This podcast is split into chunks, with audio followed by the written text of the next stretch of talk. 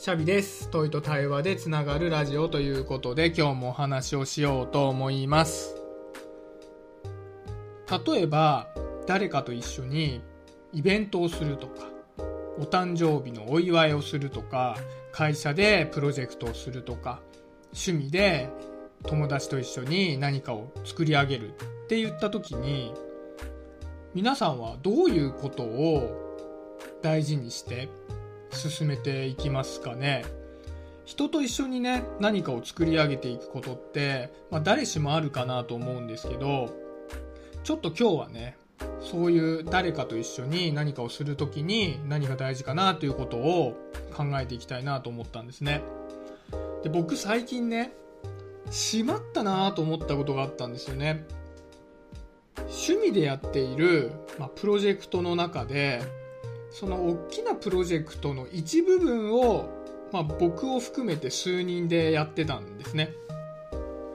なんですけど、じゃあ僕らが、まあ、預かっている、まあ、その一部分に関して、プロジェクト全体にこう進捗を共有せずにどんどんどんどん進めてしまったんですよね。で、まあ、ある程度のところまで進んだ時に、あ、もうそんなとこまで進んでんだっていう話になって、あしまった。全然情報共有してなかったっていうことに、まあ、気づいたっていうことなんですよ。でね僕これすごい思うんですけどこれってプロジェクトにおいては絶対やっちゃいけないことだなって思ったんですね。仮に自分たちが預かっていて、まあ、自分たち主導で動いている部分であっても物事をどんどんどんどん勝手に進めてしまって周りは何をやっているのか知らなかったっていうのってプロジェクトとしてはめちゃくちゃなえるんですよね。だからまず、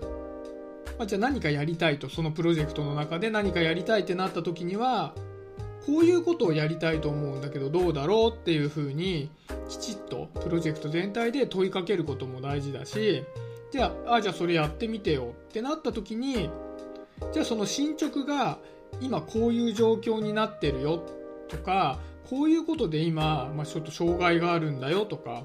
でここまで無事に終わったよっていうことを、まあ、逐一ねプロジェクトの全体に共有しておくっていうのはかなり大事なことだなと思うんですよね。まあ、仕事であればねよく顔を合わせるので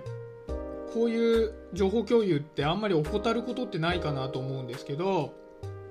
やっぱりね仕事じゃないと顔を合わせるって言っても頻繁に合わせるわけじゃないし、まあ、この時代だともう本当にやり取りってほとんど Zoom とかテキストでのやり取りになってしまうので情報共有がおざなりになっているとおざなりになったままずっといっちゃうんですよね。なので、まあ、特にね仕事じゃないっていう場合によく起こりがちなんだけども、プロジェクトの全体で自分がやっていることの進捗の状況っていうのはもうきちっと共有しておかなきゃいけないなと思ったのが、まあ、ちょっと今回ね僕が取り掛かっている、まあ、プロジェクトの中でああしまったなと思った部分なんですね。でこれってじゃあ逆にプロジェクトをじゃあ僕が管理する方の立場だった時に何でもかんでもみんなで揉めばいいかって言ったらそういうことではなくてまずどんなことをやるのかってことは全体で揉まなきゃいけないと思うんですね。で、まあ、これを一番やっちゃいけないやつは誰かが勝手に何かをしてしまった。もう何をしてしまったのかもわからないみたいなのはもう最悪のパターンなんですけどとにかくその全体の中で何が行われているのか何を行ったらいいのかっていうのは、まあ、みんなで話し合った上で決めた方がいいと思うし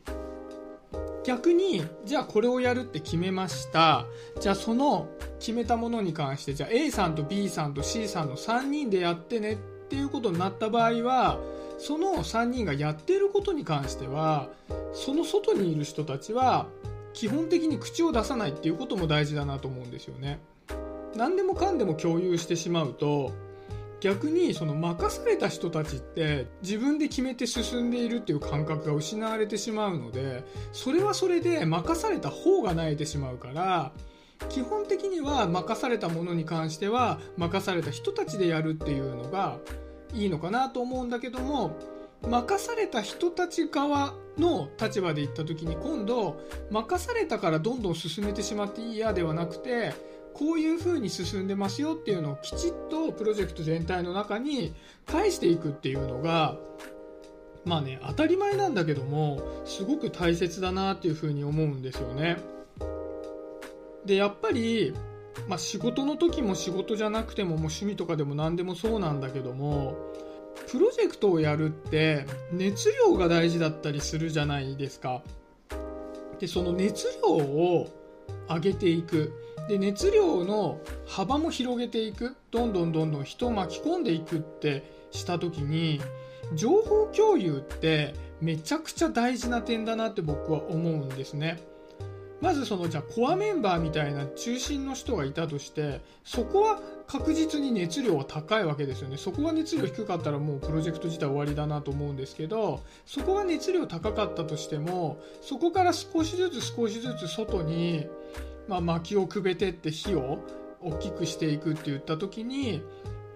初めにいた人と後から来た人で情報格差がひどかったりすると後から来た人ってやっぱり当事者って思えなくなっちゃうんですよね。僕はこの一部分しか知らないから、まあ、全体にいるっていうんじゃなくて一部分だけをやっている立場なんだなみたいになっちゃったりして。でも後から入ってきた人って情報って少なくなりがちじゃないですか。だって初めにあった情報後の人は聞け聞けてないわけだから。だから情報共有っていうのは本当にしつこいぐらいやった方がよくてそういうことによって、まあ、全体的に同じ情報が共有されていて全体で後から入ってきた人もあ自分はこのプロジェクトの一員なんだなっていう感覚をきちっと持てるようにした上でじゃあ何か